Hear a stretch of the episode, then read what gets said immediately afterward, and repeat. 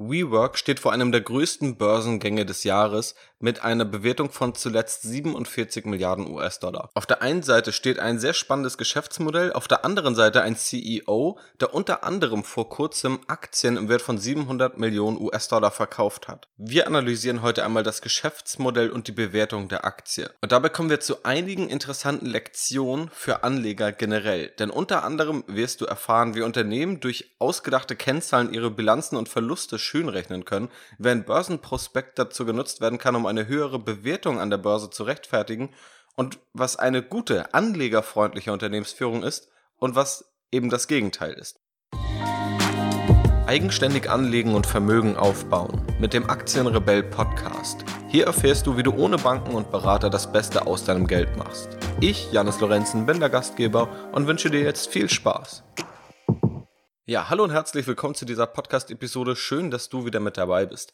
Heute machen wir mal etwas anderes als in den letzten Podcast-Episoden. Und zwar gehen wir jetzt mal wirklich in die Praxis. Ich habe immer wieder Mails bekommen, die sich gewünscht haben, einige Dinge mal in die Praxis umzusetzen. Und hier machen wir das Ganze mal mit einem meiner Meinung nach ziemlich spannenden Beispiel, das auch medial gerade etwas größer ist. Denn WeWork oder auch The We Company ja, offiziell heißt es mittlerweile The We Company. Ich werde hier aber meistens WeWork sagen, weil das der bekanntere Name ist. Steht vor einem Börsengang und vermutlich einem oder dem größten Börsengang des Jahres mit einer Bewertung von zuletzt 47 Milliarden US-Dollar. Ziemlich stark in der Kritik ist allerdings der CEO, der einige merkwürdige Vorgänge in die Wege geleitet hat, auch schon in der Zeit vor dem Börsengang, die ein schlechtes Licht auf WeWork werfen. Auf der anderen Seite steht aber ein Geschäftsmodell, das womöglich Potenzial hat und einige Parallelen zu Amazon, wie ein relativ bekannter Analyst festgestellt hat. Ich möchte also einmal die unterschiedlichen Facetten für dich beleuchten, dir in der Praxis zeigen, wie so eine Analyse des Geschäftsmodells aussehen kann, wie du verschiedene Chancen und Risiken abwägen kannst, wie du das Ganze ins Verhältnis zur Bewertung setzt, wie du einen Vergleich zur Konkurrenz machst und wie wir hier in diesem spezifischen Fall vorgehen, um dann Chancen und Risiken abzuwägen. Und ich gebe dir am Ende auch eine klare Einschätzung, ob ich diese Aktie beim Börsengang zeichnen würde oder nicht. Und nur kurz vorab, wenn du das Ganze nachlesen möchtest, was wir hier besprechen, schaue einfach in die Podcast-Beschreibung oder gehe direkt auf aktienrebell.de slash WeWork-Aktienanalyse. Legen wir aber los. Was macht WeWork überhaupt? Als erstes schauen wir dabei auf ein paar grobe Kennzahlen und das Geschäftsmodell, um die WeWork-Aktie und den Börsengang, also den IPO, besser einordnen zu können. Die Hard Facts, WeWork stammt aus den USA, wie sehr, sehr viele Startups, und wurde 2010 gegründet und mittlerweile firmiert WeWork unter dem Namen The We Company und hat nicht nur diese Sparte WeWork, sondern auch die Sparte We Grow und We Live. Die Gründer sind Miguel McKelvey und Adam Newman und vor allem zu letzterem werden wir noch etwas mehr erfahren. Zur Größe und den Kennzahlen. WeWork wurde zuletzt in der letzten Finanzierungsrunde mit 47 Milliarden US-Dollar bewertet. Aktuell arbeiten ca. 10.000 Mitarbeiter für WeWork. Der Umsatz lag 2018 bei 1,8 Milliarden US-Dollar, der Verlust bei 1,9 Milliarden US-Dollar. Ja, der Verlust war also höher als der Umsatz. Aktuell, also Quartal 2 2019, hat WeWork 528 Büros in 111 unterschiedlichen Städten bei 527.000 Mitgliedschaften. WeWork möchte an die Börse gehen und hat dazu ein erstes Börsenprospekt veröffentlicht. Zum Geschäftsmodell. Das Konzept von WeWork basiert darauf, Büroplätze in einem flexibleren Modell zugänglich zu machen, als es traditionell der Fall ist. Shared Workspaces nennt WeWork das Ganze. WeWork mietet also Büroräume an und stattet diese aus, um sie an Selbstständige und Unternehmen und Freiberufler weiter zu vermieten. Dabei bieten sie den Mitgliedern flexible Möglichkeiten. Je nach Mitgliedschaft nutzt man einen festen oder wechselnden Schreibtischplatz, einen Platz im offenen Arbeitsbereich oder im geschlossenen und auch Meetingräume können sich geteilt werden. Dazu können komplette Büros und Räume gemietet werden. Schauen wir uns diese Strategie, die dahinter steckt, also mal näher an. Wir werfen einen Blick aufs Geschäftsmodell, auf die Konkurrenz und auch auf die Risiken, die das Geschäftsmodell birgt. Das Modell von WeWork ist das Shared Office und Shared Workplaces Prinzip. Wie gesagt, es gibt noch die anderen Sparten, We Grow und We Live, wo das Ganze noch beispielsweise mit Wohnflächen gemacht wird, aber diese sind noch kein signifikanter Umsatztreiber. Wie gut und zukunftsträchtig ist also das Geschäftsmodell von WeWork, also die Vermietung von Büroräumen? Ben Thompson von Strategery ist relativ renommiert, was strategische Analysen angeht und hat sich auch das Geschäftsmodell von WeWork mal angeschaut und dazu ein paar Kernelemente analysiert. Das Geschäftsmodell vergleicht er zum Beispiel mit dem Geschäftsmodell von Amazon, nämlich die Amazon Web Services, AWS, auf Deutsch AWS, einen sogenannten Cloud Computing Service. Ganz vereinfacht gesagt, kauft Amazon sich Rechenleistung, kümmert sich um die Rechenzentren und verkauft die Rechenleistung wiederum an andere Unternehmen, die diese flexibel erweitern oder reduzieren können. Die Vorteile: Neue Unternehmen konnten direkt auf professionelle Server zurückgreifen, es musste nicht vor dem Wachstum investiert werden, sondern die Kapazitäten konnten während des Wachsens einfach flexibel erweitert werden. Unternehmen brauchten keine Kompetenz mehr, um die Server zu managen, das hat alles Amazon gemacht. Für Unternehmen werden diese Ressourcen von großen Investments auf einmal zu variablen Kosten. Es muss also nicht mehr riesig vorab investiert werden, sondern man kann variabel erweitern oder eben nicht, je nachdem, ob man wächst oder nicht. Der große Vorteil ist also die Flexibilität. Unternehmen, die diese Amazon Web Services in Anspruch nehmen wollen, also nicht unbedingt die Kosten reduzieren, sondern vor allem mehr Flexibilität und Möglichkeiten, die sich daraus ergeben. Und auch für Amazon hat sich dieses Geschäftsmodell ausgezahlt. AWS erzielt heute eine operative Gewinnmarge von ca. 30% für Amazon. 2018 haben diese 11% des Umsatzes und 59% der Gewinne von Amazon ausgemacht. Was hat das Ganze aber mit WeWork zu tun? Ben Thompson vergleicht hier AWS mit dem Modell von WeWork. Auch WeWork transformiert fixe Kosten und Investments wie Büromiete oder ein Bürokauf in variable Kosten, die Unternehmen und Selbstständigen mehr Flexibilität und Option bietet. Hier greifen also die gleichen Vorteile für die Kunden.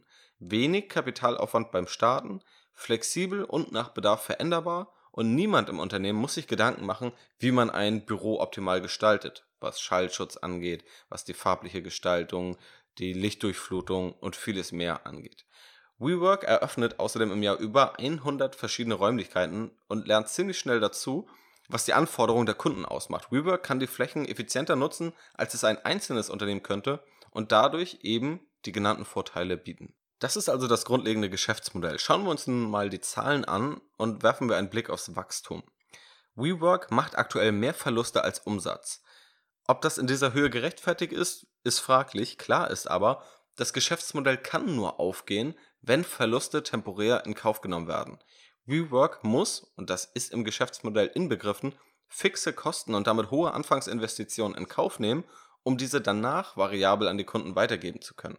Ben Thompson sagt dazu, es wäre merkwürdig, wenn WeWork kein Geld verlieren würde, insbesondere in Anbetracht der hohen Wachstumsrate. Die Mitgliedschaften lagen 2010 bei 450, 2012 bei 4000, haben sich da also etwa verzehnfacht in zwei Jahren. Nochmal zwei Jahre später bei 15.000, nochmal zwei Jahre später bei 87.000, 2018 dann bei 401.000 und Ende Q2 2019, also jetzt, bei 527.000. Wir haben also ein hohes Wachstum, aber eben auch ziemlich hohe Verluste. WeWork selbst führt das Ganze im Börsenprospekt auch aus und sagt, dass initial jedes Investment in eine neue Location verlustreich sein wird in der Such- und Aufbauphase und danach im Lebenszyklus einer Location soll das Ganze skaliert werden und profitabel sein. Sodass bei hohem Wachstum und viel neu eröffneten Locations erstmal hohe Verluste reinkommen, dann aber langfristig all diese Locations in Gewinne umgewandelt werden sollen. So zumindest die Theorie und so ist es auch schon bei einigen Locations, wie WeWork es nennt, erfolgreich gemacht worden. Aktuell sind über 300 der 528 Locations, also mehr als die Hälfte, in dem Verlustteil, was eben durch dieses hohe Wachstum erklärbar ist und dadurch, dass viele der Locations in den letzten Jahren erst eröffnet wurden. Sollte das Wachstum also mal verlangsamt werden und weniger neue Büros eröffnet werden, könnte es durchaus sein, dass WeWork sich der Profitabilität relativ schnell nähert. Allerdings hat WeWork immer noch große Wachstumsambitionen und sagt deshalb auch, dass in absehbarer Zukunft keine Profitabilität zu erwarten wird. Was tatsächlich, auch wenn man sich andere Unternehmen anschaut, gar nicht so untypisch ist, weil es aktuell immer öfter Unternehmen gibt, die auch sehr lange Verluste machen. Auch Amazon war eins der Unternehmen, die sehr, sehr lange Verluste gemacht haben und trotzdem eine enorme Bewertung erreicht haben und das Ganze jetzt in eine hohe Profitabilität umwandeln konnte. Zu den Wachstumsambitionen von WeWork. Die Größe des Marktes, der WeWork zur Verfügung steht, wird auf 1,6 Billionen US-Dollar geschätzt. Wohlgemerkt von WeWork selbst. Und damit zielt WeWork auf so ziemlich jeden Arbeitsplatz ab, den es gibt.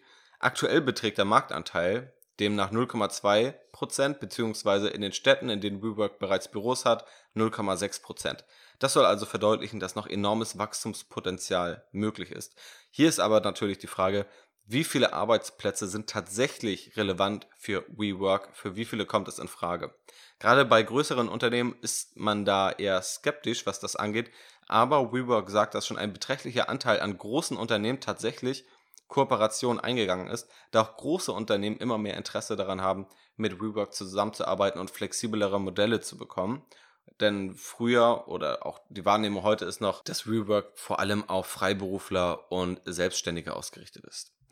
Was macht die Konkurrenz von WeWork? Es gibt Mitbewerber wie beispielsweise Mindspace oder Rent24 oder aber auch einen börsennotierten Mitbewerber und zwar IWG. IWG hat deutlich mehr Büroflächen, etwa 3300 statt 528, aber weniger Arbeitsplätze als WeWork. Ja, also mehr Büroflächen, weniger Arbeitsplätze. Das heißt also, man ist deutlich verteilter, während WeWork in weniger Locations ist, in weniger Orten ist und da dann aber etwas größer aufbaut, ist IWG deutlich verteilter und in den Orten, wo IWG ist, dann mit weniger Arbeitsplätzen und mit kleineren Büroräumen. Der Umsatz von IWG ist größer als der von WeWork. IWG liegt bei 2,5 Milliarden britischen Pfund, WeWork bei 1,8 Milliarden. Und IWG ist mittlerweile schon profitabel und macht etwa 100 Millionen britische Pfund als Gewinn im Jahr. Die Bewertung von IWG liegt bei 4 Milliarden Euro. Zum Vergleich, WeWork wird oder wurde zuletzt mit 47 Milliarden US-Dollar bewertet. Also, wir haben hier Unternehmen, die in etwa gleich groß sind. IWG ist vom Umsatz sogar größer, ist profitabel. WeWork wird aber mit dem Zwölffachen bewertet. Also hier haben wir eine enorme Diskrepanz.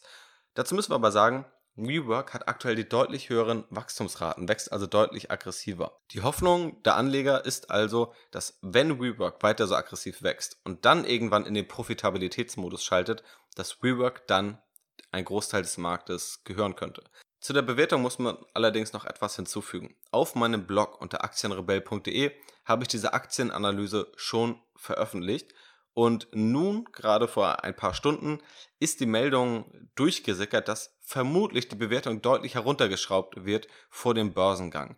Das ist relativ spannend, denn ich habe schon in meiner Aktienanalyse gesagt, dass diese Bewertung von 47 Milliarden US-Dollar ziemlich, ziemlich hoch erscheint und ich zu dieser Bewertung definitiv nicht investieren würde. Und gerade jetzt kam eben die Meldung, dass tatsächlich auch das Management gesehen hat, dass die Bewertung deutlich zu hoch ist.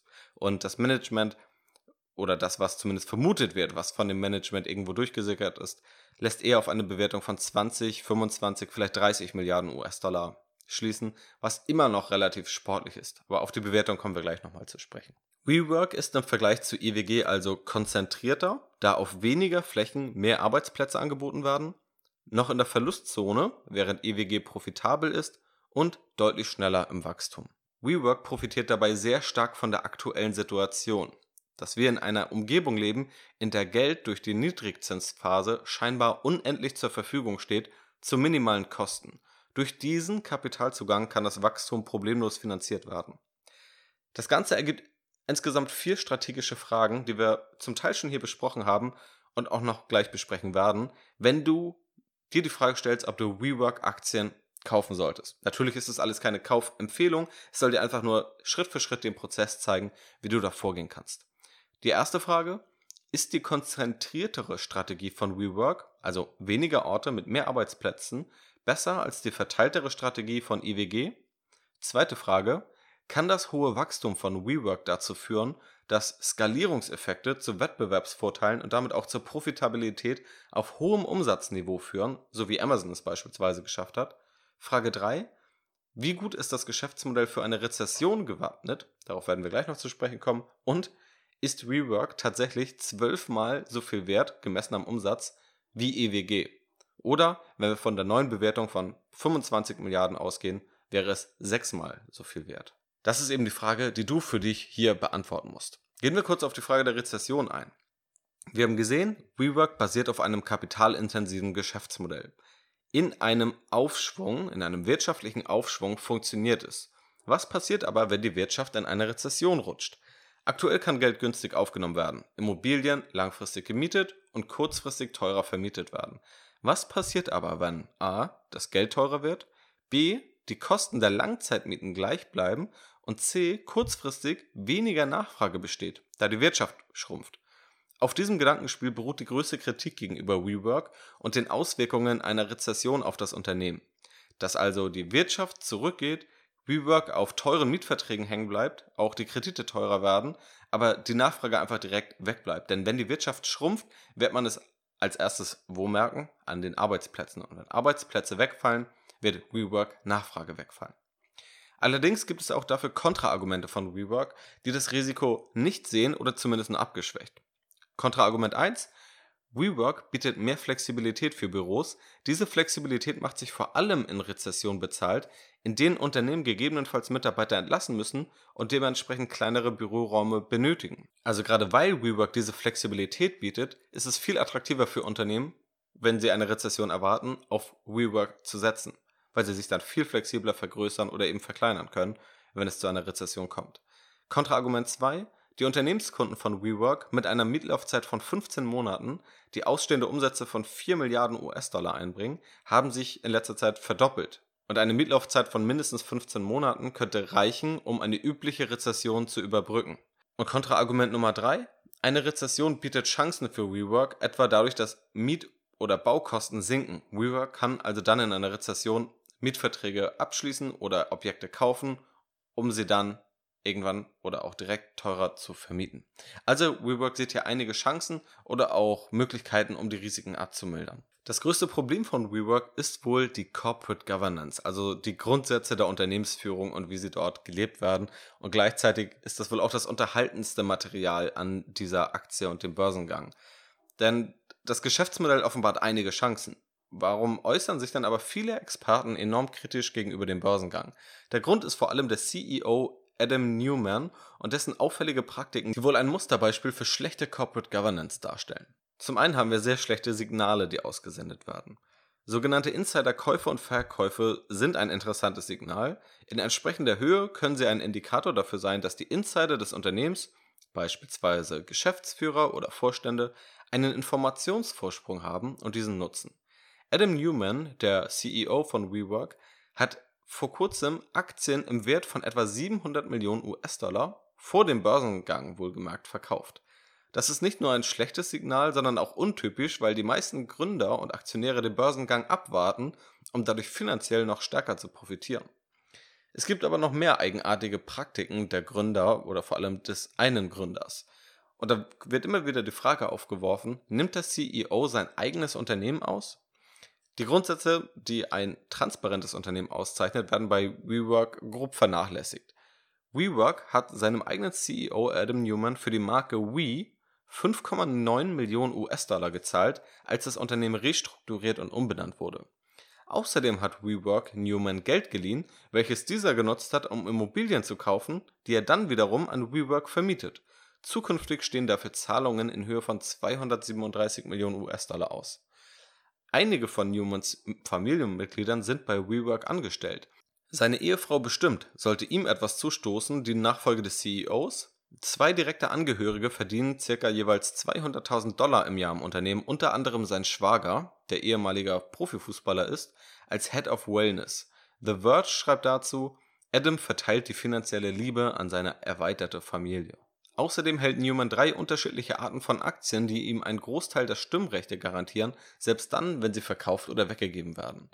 Zur Verteidigung muss man sagen, Adam Newman verzichtet auf ein eigenes Gehalt und Byrne Hobart hat außerdem aufgezeigt, dass die Immobilienkäufe durchaus gerechtfertigt sein können. Zudem hat Newman angekündigt, die Immobilien zum Einkaufspreis an WeWork weiterzuverkaufen. Es gibt aber auch noch weitere Kritik, unter anderem dazu, dass nur Männer in der Führungsetage sind und dass unter anderem die 17. Mitarbeiterin die rechte Hand des COOs, also des Chief Operating Officers, untypischerweise keinerlei Beteiligung über Aktien erhalten hat und jetzt ohne jegliche Beteiligung beim Börsengang dasteht. Diese ganzen Praktiken werfen also viele Fragen auf. Und es geht noch etwas weiter, wenn man sich den Börsengang anschaut. Denn der Bullshit-Indikator schlägt in dem Börsenprospekt definitiv an. In einem Börsenprospekt hat ein Unternehmen beim Börsengang oder vor dem Börsengang die große Chance, sich vor den Anlegern zu präsentieren, die sich nach neuen Wachstumsgeschichten sehnen und dabei sein wollen. Wenn man sich das Börsenprospekt von WeWork mal anschaut, stellt man fest, dass 13 Mal das Wort Energy genannt wird, ja, also Energie. Unter anderem heißt es, We dedicated this to the energy of we, greater than any one of us but inside each of us. Das klingt ziemlich spirituell, aber nicht unbedingt wie eine Aussage, die man in einem Börsenprospekt erwarten würde, wo es primär um harte Zahlen und ein vernünftiges Geschäftsmodell geht, wo dann mit Energie argumentiert wird, die das Unternehmen versprüht oder das Unternehmen an seine Kunden bringt. Auf allein zehn Seiten geht es nur um den Gründer Adam Newman, der insgesamt 169 Mal erwähnt wird und 110 Mal fällt der Begriff Technology. Kein Wunder, schließlich sind Technologiekonzerne aktuell die heißesten Aktien an der Börse und erreichen hohe Bewertungen. Immobilienunternehmen haben deutlich günstigere Bewertungen. Aber ist WeWork wirklich eine Technologieaktie? Unter anderem spricht WeWork von der Extensive Technology Infrastructure. Und ein Autor bei The Verge schreibt dazu, ich habe große Schwierigkeiten herauszufinden, was diese Extensive Technology Infrastructure ist. Geht es nur ums WLAN? Sind es die Neonlichter? Ist es Laser? Anders gesagt, The We Company ist kein Technologieunternehmen. Es ist ein Immobilienunternehmen, es verkauft sich aber recht erfolgreich als Technologieunternehmen. Der Wall Street Analyst Red Wallace von Triton Research bezeichnete das Börsenprospekt als Meisterstück der Verschleierung. So werden seiner Ansicht nach einige Zahlen unverständlich und unvollständig dargestellt, sodass eine datengetriebene Bewertung nur ziemlich schwer möglich sei. Er sagt unter anderem, wenn Unternehmen dich bekämpfen beim Verstehen des Versprechens der Mausefalle, ist es immer schlecht. Wallace nutzt die Mausefalle hier als Synonym für das Produkt eines Unternehmens und die Möglichkeit des Unternehmens, Geld zu verdienen. Er sagt also weiter, Menschen, die eine gute Mausefalle haben, sagen, so einfach ist es, du legst den Käse rein, die Mausefalle ist so aufgebaut, dass du dir nie den Finger brichst und sie erwischt Mäuse in 9 von 10 Fällen. Wenn die zugrunde liegenden Fakten positiv wären, warum würde dann ein Unternehmen wie WeWork so viel Ärger in Kauf nehmen, um zu vermeiden, dass du sie verstehst? Wir sehen also an dem Börsenprospekt und der Vorgehensweise, wie Zahlen veröffentlicht werden, wie sie mit anderen Begriffen womöglich aufgehübscht werden sollen, lässt sich auch einiges an Kritik äußern. Das Geschäftsmodell scheint vielversprechend zu sein, wenn auch sehr verlustreich aktuell und womöglich konjunkturabhängig. Wie stark es konjunkturabhängig ist, ist dabei nicht ganz klar. Die Außendarstellung jedenfalls ist katastrophal. Philipp Klöckner, der in der Digitalwelt recht bekannt ist und auch als Investor und Berater von Börsenunternehmen unterwegs ist, schreibt dazu, wer auch immer einen einzigen Dollar in diese aufgeblasene Verlustmaschine investiert, die von einem veruntreuenden Egoman ohne jegliches Gespür für treuhänderische Verantwortung investiert, hat es verdient, jeden einzelnen Cent zu verlieren. Es ist ein Skandal, dass WeWork überhaupt auf normale Anleger losgelassen wird. Wir haben uns also einmal das Geschäftsmodell von WeWork angeschaut, sind auf die Zahlen eingegangen, das Wachstum, aber auch die Verluste, wie die Konkurrenz umgeht mit den gleichen Herausforderungen, was da womöglich Vor- und Nachteile sein können. Wir haben uns die Außendarstellung angeschaut, wie also auch die Geschäftsführung vorgeht und wie das Börsenprospekt aufgebaut ist. Schauen wir nun noch einmal auf die Bewertung, um herauszufinden, wie teuer es denn ist, überhaupt diese Aktie zu kaufen. Denn die eine Frage ist immer, wie gut ist das Geschäftsmodell und das Unternehmen aufgestellt. Die andere, mindestens genauso wichtige Frage ist aber, wie viel Geld musst du dafür bezahlen? Zuletzt wurde WeWork, wie gesagt, mit 47 Milliarden US-Dollar bewertet. Neuere Prognosen gehen eher von 25 Milliarden US-Dollar aus, was aber auch noch relativ ungenau geschätzt ist. Wie bereits erwähnt, ist beides relativ hoch. Wenn wir von der neueren Schätzung ausgehen, ist WeWork damit sechsmal so teuer bewertet wie der Konkurrent IWG und das ohne dass Profitabilität absehbar ist.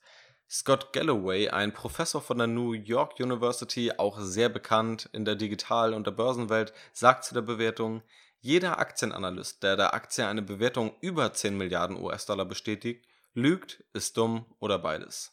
Was wir also zur Bewertung machen können, ist die Umsätze zu nehmen und die ins Verhältnis zu setzen zur Bewertung oder die Bewertung zu nehmen und sie zu vergleichen mit der Bewertung der Konkurrenz.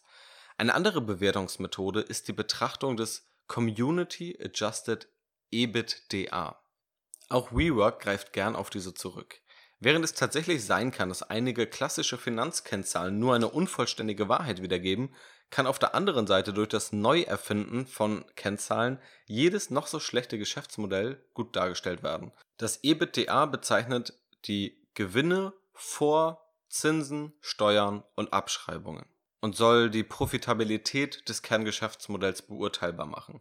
Unter anderem WeWork nutzt nun aber nicht das EBITDA, sondern das Community Adjusted EBITDA, also ein um die Community bereinigtes EBITDA, was erstmal relativ kryptisch klingt.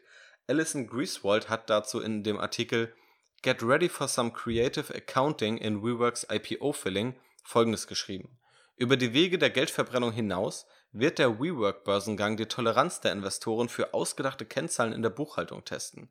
Denkt dabei an das Community Adjusted EBITDA, die Messung, die WeWork nutzt, um den Nettogewinn nicht nur vor Zinsen, Steuern und Abschreibung, sondern auch ohne sogenannte Building and Community Level Operating Expenses, also eine Kategorie, die Miet- und Eigentumsausgaben, Nebenkosten, Internet, Gehälter des Gebäudepersonals und die Kosten der Ausstattung, welche WeWork als unsere größte Kategorie von Ausgaben beschreibt, auszuweisen.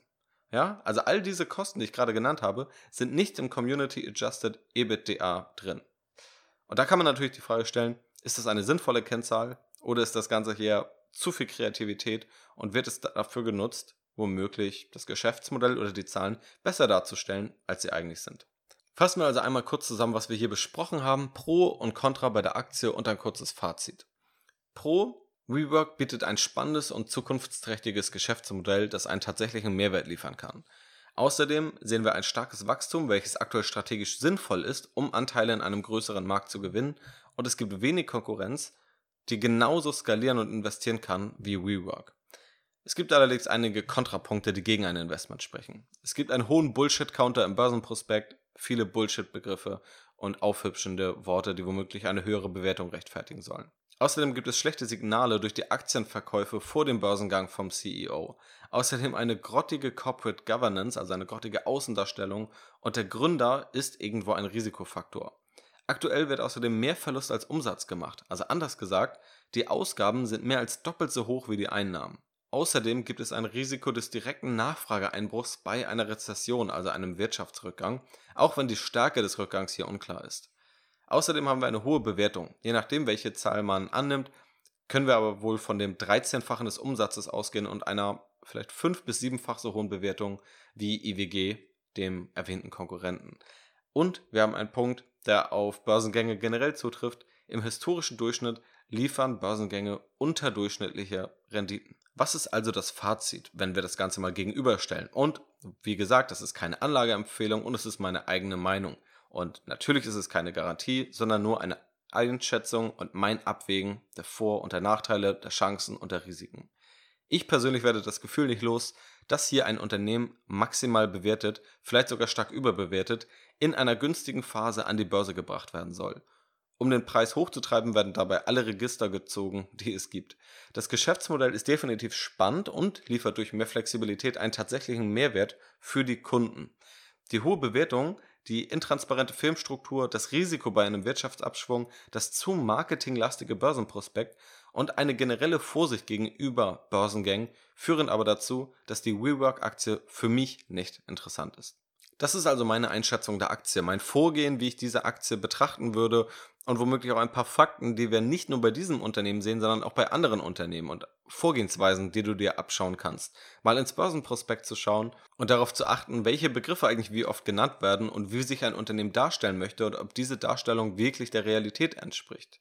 Wie agieren Gründer und Geschäftsführung? Ja, stehen diese für Integrität und für den Erfolg des Unternehmens oder hat man das Gefühl, dass diese eher für sich selbst wirtschaften, denken und handeln. Also auch das sind Überlegungen, die nicht nur für WeWork relevant sind, hier vermutlich besonders, aber die auch bei anderen Aktienunternehmen interessant sein können, wenn du dir diese mal anschaust. Wenn dir diese Aktienanalyse gefallen hat und du womöglich auch mehr dazu wissen möchtest, du vielleicht eigene Unternehmen vorschlagen möchtest mal für eine Analyse, dass wir diese näher beleuchten, dann schaue gerne in die Podcast-Beschreibung oder gehe auf den Link aktienrebell.de slash academy. Dort findest du weitere Informationen und hast auch die Chance, Zugang zu mehr Aktienanalysen zu bekommen und dort auch deine eigenen Wünsche einzureichen. Und natürlich, wenn dir dieses Format gefällt, dann werde ich dieses Format natürlich auch noch öfter hier auf dem Podcast bringen.